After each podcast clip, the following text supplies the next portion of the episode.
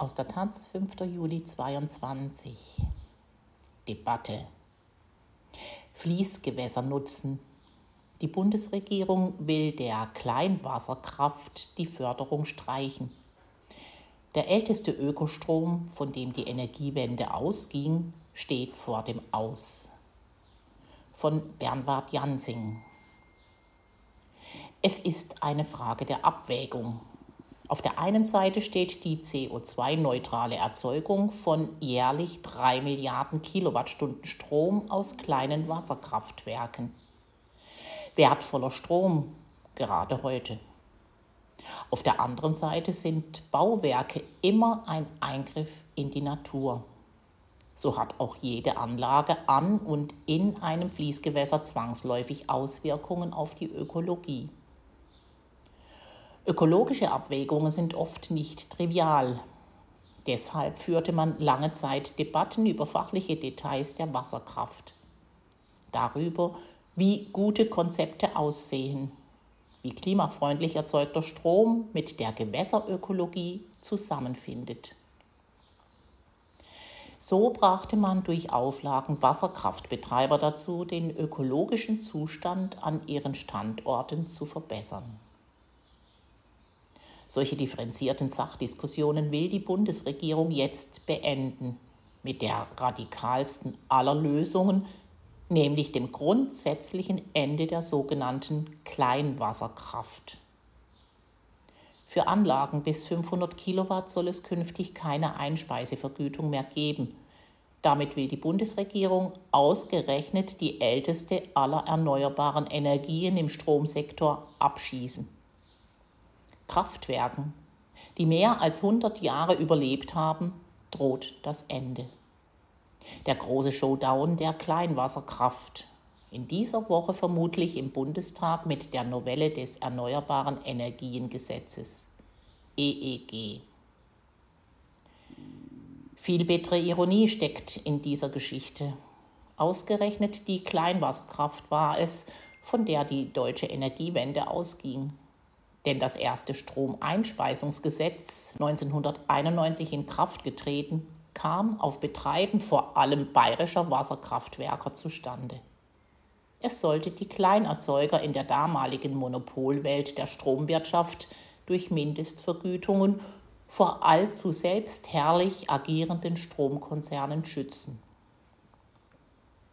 Weil der Gesetzgeber nun gerade dabei war, schrieb er kurzerhand auch für Strom aus anderen erneuerbaren Quellen Mindestvergütungen ins Gesetz, ohne die Konsequenzen auch nur halbwegs zu erahnen. Die waren enorm. Ein Windkraftboom an der Küste machte Deutschland zur weltweit führenden Windkraftnation. Entsprechend wuchs das Selbstbewusstsein der Ökostromverfechter, was sich ab April 2000 im EEG widerspiegelte. Dieses wiederum katapultierte auch den Solarstrom nach vorne. Schmankerl am Rande. Bis 2004 war es die große Wasserkraft, die im EEG explizit von den Vergütungen ausgeschlossen war. Diese Geschichte der Kleinwasserkraft muss man kennen, um zu verstehen, dass es bei den kleinen Turbinen um mehr geht als um nur drei Milliarden Kilowattstunden. Die Kleinwasserkraft ist ein Stück Landesgeschichte, ein Stück Industriegeschichte, auch ein Stück Kulturgeschichte. Wer sie abschießt, zerstört vor allem in den südlichen Teilen des Landes ein Stück regionaler Identität. Viele Orte in den Mittelgebirgen verdankten zwischen dem Jahr 1900 und dem Ersten Weltkrieg ihren ersten Stromanschluss der heimischen Wasserkraft. Findige Unternehmer bauten Turbinen an den Bächen, versorgten anfangs damit nur ihre eigenen Fabrikhallen, bauten dann aber auch Leitungen zu Nachbarhäusern und wurden so zu regionalen Stromversorgern. Über Jahrzehnte hinweg, mitunter bis in die 1970er Jahre hinein, bekamen Stromkunden ihre Energie von der örtlichen Papier-, Nähseide- oder Zündholzfabrik. Erst dann wurden die Netze in Konzernstrukturen integriert. Nach wie vor laufen Wasserkraftanlagen in Jugendstilgebäuden. Beim Besuch eines Turbinenhauses kann es passieren, dass man noch ein altes Holzkammrad entdeckt oder auch Armaturen, die ein ganzes Jahrhundert überdauert haben. Zugleich vermitteln die historischen Generatoren samt ihren wuchtige, eleganten Schwungrädern den Eindruck, für die Ewigkeit gebaut worden zu sein. Damit ist die Kleinwasserkraft nicht nur die älteste, sondern auch die eindrucksvollste Art der Stromerzeugung. Vermutlich muss man selbst einmal in einem der Turbinenräume gestanden haben, um das nachempfinden zu können. Entsprechend entspinnt sich die Debatte über die Wasserkraft nicht stur entlang der Parteigrenzen. Die Konfliktlinie verläuft eher zwischen Großstadt und Landregionen, zwischen dem Flachland und jenen Mittelgebirgen, die über die faszinierendste aller Kraftquellen verfügen, die uns gegeben sind, nämlich ins Tal sprudelnde Bäche.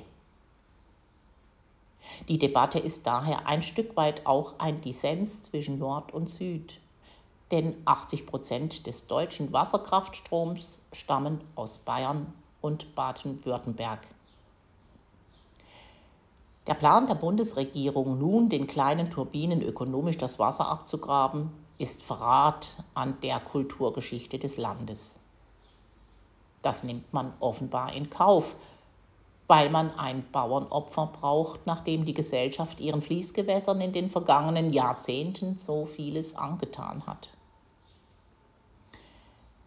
Das wirkliche Problem der Fließgewässer ist mitnichten das Nutzen ihrer Kräfte. Vielmehr resultiert ihr mitunter schlechter Zustand aus begradigten Flussläufen, aus der Zerstörung von Überflutungsflächen, aus der Verrohrung die Flüsse leiden unter Schadstoffeintrag und unter der noch immer voranschreitenden Versiegelung des Landes, weil jeder Quadratmeter Beton und Asphalt im Einzugsgebiet die Abflusskurven verändert. Zudem leiden die Flüsse natürlich auch unter dem Klimawandel, weil die Bäche sich erwärmen und öfter trocken fallen. Zwar werden nun auch drei Milliarden Kilowattstunden aus Kleinwasserkraft den Klimawandel nicht stoppen können, aber sie sind immerhin ein bescheidener Baustein. Und was vielleicht noch wichtiger ist, die Altanlagen sind der stilvollste Baustein, den Ingenieurskunst im Sinne des Klimaschutzes je geschaffen hat. Bernward Jansing arbeitet als freier Fachjournalist und Autor in Freiburg. Für sein im Jahr 2002 erschienenes Buch Baden unter Strom, das die Elektrifizierung Badens beschreibt, hatte er zahlreiche kleine und große Wasserkraftwerke besucht, was ihn prägte.